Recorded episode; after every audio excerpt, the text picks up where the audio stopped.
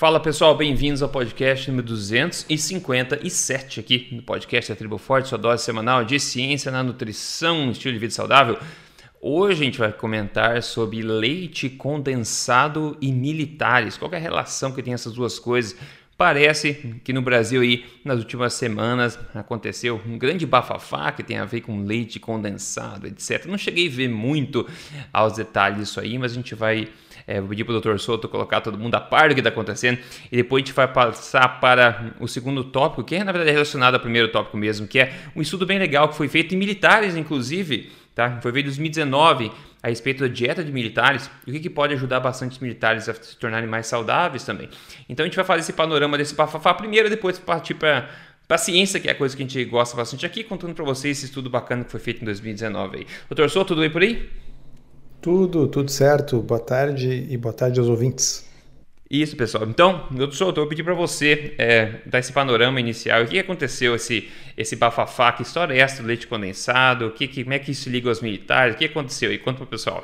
a, a, mim, eu, eu não tô, quando não estou no Brasil, eu não, não vi tanto bafafá assim acontecendo, mas você já me inteirou que teve bastante explosão na mídia disso aí, então é legal que eu vou poder aprender um pouquinho também sobre o que aconteceu. Então, Rodrigo, é, como você disse, é porque você não está no Brasil, porque aqui a coisa virou uma celeuma incrível e, e só se falava nisso nas redes sociais e isso estava em todos os portais de notícia e isso saiu nos jornais no dia seguinte. Então, a história é mais ou menos assim. Uh, no portal Transparência, que é o portal do governo federal, onde aparecem os gastos públicos, Uh, ao, e, e o, como o nome diz, é, é ele está aberto ao cidadão, qualquer um pode entrar lá e ver a destinação dos gastos. Alguém descobriu que tinha uh, alguns milhões de reais, mais de 15 milhões de reais, de leite condensado comprado em 2020 né, para o governo federal, para o executivo. Então, o pessoal pensou assim: bom, qual é a menor parte do governo federal? É o executivo, né? porque temos o legislativo, tem, tem mais gente, né? talvez o judiciário também tem mais gente. O executivo seria a parte menor. E como existe. Uh, né, o presidente deixou claro que uma das coisas que ele mais aprecia é pão com leite condensado, como a sua opção de lanchinho, de café da manhã, o pessoal diz assim, pô, mas 15 milhões de reais de leite condensado é muita coisa. E aí se tornou um problema político, porque hoje em dia está tudo muito polarizado no Brasil. E logo estava se fazendo acusações de corrupção. Resulta que o leite condensado não era todo para o presidente. Na verdade, dentro do governo federal, dentro do ramo executivo, está o Exército. E o Exército tem centenas de milhares de homens e mulheres. Né? Então, o Ministério do Exército explicou em nota que a quantidade de leite condensado é compatível com o tamanho do contingente de homens e mulheres das Forças Armadas. E se justifica por quê? Porque o leite condensado tem alto teor calórico, e isso é necessário para os soldados, que eles consumam alimentos com alto teor calórico. E seria de fácil conservação nas condições de calor, né? Temos que imaginar o exército uh, em regiões de selva, né? Tem que ser coisas que não sejam perecíveis. Então, uh, por um lado, o bafafá acabou tomando cores políticas que talvez não se justificassem, e, e aparentemente o problema é realmente de confusão que ninguém pensou que o leite condensado poderia ter essa destinação. Aí eu achei que era interessante nós conversarmos, Rodrigo, porque será que realmente, se eu tiver que escolher algo para alimentar os soldados, leite condensado seria a melhor opção? Né? E aí, assim, ó, o Ministério do Exército salientou o alto teor calórico do produto. Bom, um detalhe que muita gente não viu, acho que pouca gente prestou atenção, porque acabou circulando os prints dessa página, desse documento, né, no qual aparece a venda desse, desses 15 milhões de reais de leite condensado para o governo federal, é que o leite condensado em questão era light, desnatado. Calamidade pública. E aí eu pergunto, Rodrigo, se eu quiser dar mais calorias para as pessoas, se o objetivo é eu usar leite condensado para oferecer calorias para os meus soldados, por que, que eu vou dar um leite com menos calorias, sem a gordura natural? Talvez a única coisa, além da proteína, que presta ali dentro, porque o resto é uma tonelada de açúcar adicionado. E acaba né? sendo aumentando a proporção desse açúcar ao remover a gordura, obviamente. Exatamente. Então, se o objetivo é oferecer mais calorias, por que tirar a gordura? No Brasil, leite condensado não é só leite evaporado em alguns países existe esse leite condensado, que é simplesmente um leite evaporado que você tirou a água. Ele fica um pouco mais docinho, porque você está concentrando tudo que está ali, inclusive a lactose, mas a lactose não é muito doce. Né? No Brasil, como todo mundo sabe, leite condensado tem quantidades industriais de açúcar. Tá? E aí, açúcar adicionado, pessoal, está associado com obesidade, com diabetes com síndrome metabólica, com gordura no fígado, com cáries dentárias. Né? Inclusive, deixa eu abrir um parêntese, uma outra coisa que se criticou muito era a quantidade gigante, milionária de chicletes que tinham sido comprados. Né? E aí, um dos argumentos é que, mais uma vez, era para o exército e que os militares, às vezes, nas situações de campanha onde eles estão, na selva e tal, eles não têm como escovar os dentes e usam os chicletes como uma forma de ajudar a limpar os dentes. E aí é curioso você gastar dinheiro para açúcar e depois dinheiro para o chiclete para tentar diminuir o dano do açúcar. Uhum. É, sim. Né? Sim, o, o, leite condensado, historicamente, eu não tenho certeza disso. Não foi desenvolvido justamente para esse propósito de energia para militares? Uhum. Foi, Mas né? aí foi. Uh, o problema é que isso era numa época onde a gente não sabia tanto os problemas do açúcar. Uma coisa que sempre é bom lembrar é que na Segunda Guerra Mundial todos os exércitos forneciam cigarros para os seus soldados também. Né? Então, o precedente histórico de fornecer coisas tóxicas para as tropas uh, era algo que existia. Então, sim, o leite condensado foi utilizado para isso, mas a gente poderia tranquilamente ter um produto que pesa menos, também não é perecível e não é puro açúcar, que é o leite em pó. Certo. Né? Uhum. Porque o leite condensado vem em lata e ele tem umidade, ele tem líquido ali dentro que pesa também. Você pode muito bem carregar uma coisa muito mais nutritiva e não tóxica, com proteína e com gordura, que é o leite em pó, se esse fosse o objetivo. Né? Então, o que me chamou a atenção, no fundo, eu acho que vale a gente discutir aqui, é o seguinte: leite desnatado, leite condensado desnatado. Isso aí me chama atenção o quê? De que o que está por trás dessa escolha não é uma questão apenas logística é que existe o que? Aquela visão do nutricionismo antigo dos anos 70 e 80 de que a gordura faz mal, mas o açúcar, bem, é uma excelente fonte de energia e como o soldado vai gastar muita energia, leite condensado nele. Pois é, pois é. É, só essa questão, essa, essa, esse detalhe que você trouxe, acho que faz toda a diferença, é, que realmente é, é irônico, porque o grande propósito de leite condensado é realmente dar um, um boost, um turbo de energia rápido, de forma não perecível, para as tropas, talvez de forma aguda e não crônica, digamos, é, enquanto estão precisando, talvez no mato lá desse tipo de coisa, eu acho que não vão se preocupar em desenvolver é, cárie ou problema cardíaco enquanto estão lutando pela própria vida lá. Então, se o uso for né, pontual nessas circunstâncias, eu entendo. Só que daí o tiro no pé é justamente o que você falou. Você tira parte das calorias, da, da, mais proveitosa caloria, digamos assim, que é a parte da gordura, e, e substitui aquilo com açúcar. Então, comprar um leite condensado light é uma, é uma coisa, é uma ironia engraçada nesse caso. É, e uma coisa importante da gente lembrar é o seguinte: o Brasil não está em guerra. Né? E na realidade, a maior parte dessas tropas estão estacionadas em quartéis, né? estão cumprindo papéis burocráticos, estão fazendo a guarda dos quartéis. Né? E tanto no Brasil como nos Estados Unidos, as taxas de obesidade, diabetes, síndrome metabólica nos militares estão cada vez maiores, né, Rodrigo? Sim, isso é totalmente verdade.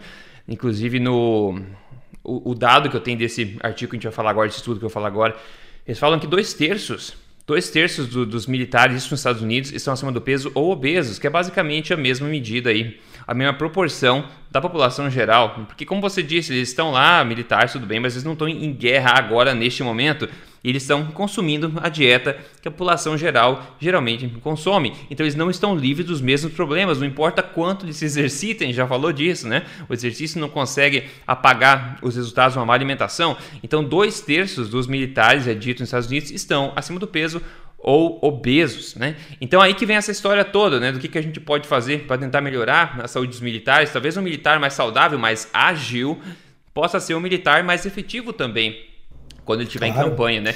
Uma outra coisa que eu li também num artigo é que 71% dos jovens que se candidatam às Forças Armadas lá nos Estados Unidos não apresentam aptidão física para isso, uhum. por 71. obesidade. Né? E aí nós estamos falando de gente de 18 anos, né?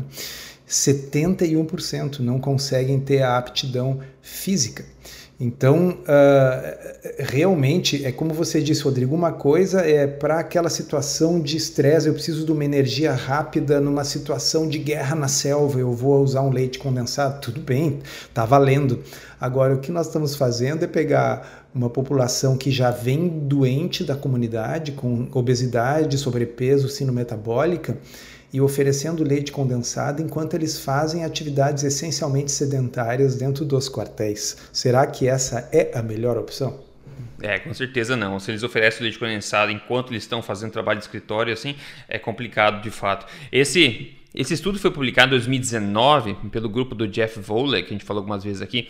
Ele aconteceu dessa forma: eles pegaram 29 militares e basicamente dividiram eles dois grupos né, por 12 semanas. Então, um deles iria seguir comendo uma dieta padrão deles lá, mais próxima da dieta tradicional americana, que você sabe que é um exemplo de saúde, né? uma dieta mista, cheia de refinados, óleos vegetais, etc. E o outro, né, o segundo grupo, iria seguir uma dieta cetogênica, de acordo com a instruída pelos é, líderes desse estudo, com menos de 50 gramas de carboidratos por dia e proteínas reguladas no intervalo entre 0,6 a 1 gramas por quilo, que é bastante baixa, na minha opinião, mas isso que eles mantiveram aí. E o resto das calorias, no caso, viria de gordura. Como a gente sabe, a cetogênica é muito baixa em carboidrato, muito alta em gordura. Em ambos os casos, as calorias não foram controladas. Então foi ad libitum que a gente fala. Então as pessoas foram instruídas a comer dentro desses parâmetros, mas não foram controladas, né? não foram restringidas nem orientadas a consumir certo número de calorias. Esse testaram também a performance física nos dois grupos. Uma nota, eles dizem que. Ah, não, é isso que eu ia falar agora. Uma nota que a gente já falou, que é dois terços dos militares ativos, ativos nos Estados Unidos estão acima do peso ou obesos, ok? Então, isso aí. O cara vai pra guerra, eu te garanto uma coisa: você correr da trincheira com 30 quilos de sobrepeso é muito mais difícil do que estando em forma, né? Então, está no benefício do próprio, do, dos próprios militares estarem em forma. A conclusão desse estudo foi a seguinte: depois de 12 semanas, é que o grupo da dieta cetogênica perdeu em média 7,7 quilos em média, desse, desse, durante essas 12 semanas, seguindo a dieta cetogênica, e perdeu 43% da gordura visceral, que a gente sabe que é a gordura que é mais associada a problemas, né? Então, 40%, basicamente cortou pela metade a gordura visceral, simplesmente seguindo esse protocolo durante 12 semanas, e uma melhora de 48% na sensibilidade à insulina, ou seja, 50% aí basicamente de melhora na sensibilidade à insulina, quem sabe uma coisa que está muito associada à saúde. Agora, no grupo da dieta normal, que vinha seguindo a dieta normal, não houve mudança alguma significativa, afinal eles continuaram fazendo aquilo que sempre fizeram.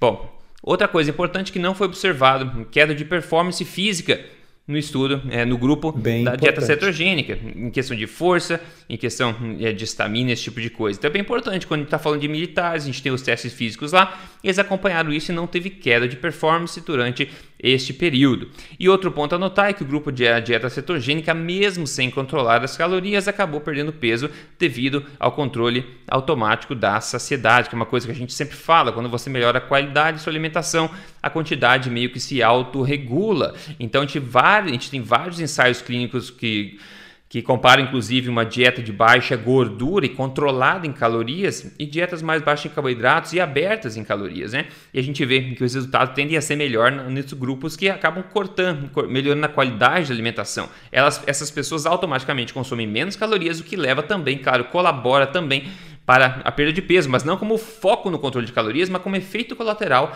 da melhora da qualidade. Então, nesses militares, né, que eu te garanto que esse grupo cetogênico não estava consumindo, no caso, leite condensado aqui durante o dia a dia deles, né, obviamente, é, não que eles não fossem tirar proveito se estivesse no meio do Vietnã lá, tudo bem. Mas aqui, eles ao melhorarem isso aqui, eles realmente melhoraram drasticamente a saúde metabólica em questão de 12 semanas somente. Então, torcedores, fica aí, né? Eu acho que para melhorar a boa forma, a saúde dos militares no geral, isso também pode, na minha opinião, talvez, não sei, melhorar as chances desse, no caso, infortúnio, né, de uma, de uma guerra, de uma batalha, de aumentar a chance dessa tropa se dar melhor também, né? Exato. Uh, é interessante chamar atenção sobre esse estudo, dois aspectos que você comentou. Então, um deles é que não houve diminuição na performance da, das atividades físicas. E lembrando que os dois grupos, o grupo controle e o grupo da dieta cetogênica, fizeram um esquema intensivo de exercícios naquelas semanas que durou o estudo. E o grupo controle, mesmo fazendo os exercícios, não teve uma perda significativa de peso. Né? O que ajuda a salientar aquilo que a gente sempre comenta, que o exercício traz uma série de benefícios, mas a perda de peso com exercício isolado normalmente ou não ocorre, ou quando ocorre é uma perda muito pequena. Né? E, e é fácil a gente entender por quê, porque a pessoa faz um monte de exercício e fica com fome. Né? E aí ela vai acabar comendo mais. Tá? Então, uh, a ideia de que, puxa vida, mas eu preciso dar açúcar para os uh, militares porque eles precisam ter energia para fazer a sua atividade física. Não procede o fato de que o açúcar seja a principal ou a única fonte possível de energia. Então, para mim, o, o, o, que, o que sai dessa história é o seguinte: começou como uma fofoca na internet com motivações políticas, acabou se esclarecendo que, dentro da visão nutricional vigente, era uma coisa que fazia sentido, mas ela expôs a visão nutricional vigente. Né? E, ou seja, o que estava sendo escolhido era uma coisa que é praticamente açúcar puro, mas tudo bem, porque não tem gordura. E eu penso que uh, o problema não é a pessoa que fez a compra, que fez a licitação, não é isso. O problema é a sabedoria hum, convencional da nutrição que informou essa compra. Né? Uh, eu, eu me arrisco a dizer que se o governo federal tivesse escolas, porque as escolas no Brasil são, uh, de uma forma geral, responsabilidade do município ou dos estados, né? mas se tivesse escolas, provavelmente também teria leite condensado para as escolas. Né? Por quê? Afinal, dá energia para as crianças crescerem, brincarem e correrem, né? E, mas não tem gordura, que é o importante né? dentro dessa visão. Então, pare, é, sabe, parece uma coisa simples, parece uma coisa menor, mas na, na, minha leitura é o que mais me chamou a atenção. É que está por trás disso aquela mesma coisa que a Nina Teicholz sempre fala nos Estados Unidos, que o leite integral está proibido nas escolas americanas, mas que o leite desnatado, achocolatado e com açúcar pode ser vendido. Né? Sim. Por quê? Porque ele é sem gordura. Né? É. Ah, mas e o açúcar? Ah, tudo bem, as crianças precisam de energia. Né? Então, assim, as, uh, nem as crianças e provavelmente nem os soldados precisam que a energia seja na forma de açúcar adicionado. E o que nós vemos é, como você leu aí do, do, do, dos americanos, dois terços com sobrepeso ou obesidade nas Forças Armadas. Né? Se não me engano, no, uh, no Exército chega a 70%. Né? Uh, e no Brasil eu tenho certeza que não deve ser diferente, que provavelmente se nós formos uh, verificar os números, a obesidade vem aumentando ano após ano nas Forças Armadas, porque reflete, como você mesmo disse, Rodrigo, reflete a sociedade. Né? Uhum. E a sociedade Exato. toda está comendo leite condensado mais do que devia. Uhum, uhum. Né? Com certeza, com certeza. É, se tem, se tem uma uma estratégia alimentar que eu acho que especialmente para as forças armadas que seria bom é uma alimentação o quê? Forte. A gente oh. quer o quê? Força armada forte, força, força. então é isso. Agora, quem mandou aqui o resultado incrível para mim não é militar, só que ele falou: sonho concluído com sucesso, alimentação forte e foco, impossível não conseguir, ele perdeu nada menos que menos 41, menos 41 quilos mandou a foto do antes tomando a cervejinha e a foto depois, tipo, foto de modelo, assim. A primeira, tipo, foto no bar, depois a foto meio que modelo. Você se inspira a tirar mais fotos de você mesmo quando você perde 40 quilos, claro. Então, parabéns, eu não, não tenho o nome dele aqui nessa foto aqui, mas parabéns para você que mandou a foto. A foto vai estar lá na, no, no episódio no emagrecerdeves.com junto com a transcrição. Então, parabéns. Imagina só, se você é um profissional, é, é, é um militar, na verdade, se você é um policial e tem um corpo ágil, um corpo saudável, você pode, com certeza, exercer a sua sua função de, de, de maneira mais efetiva, né? E às vezes o que falta é realmente só alguém te dar dica para você ter o acesso à informação correta. É isso que a gente tenta fazer aqui sempre.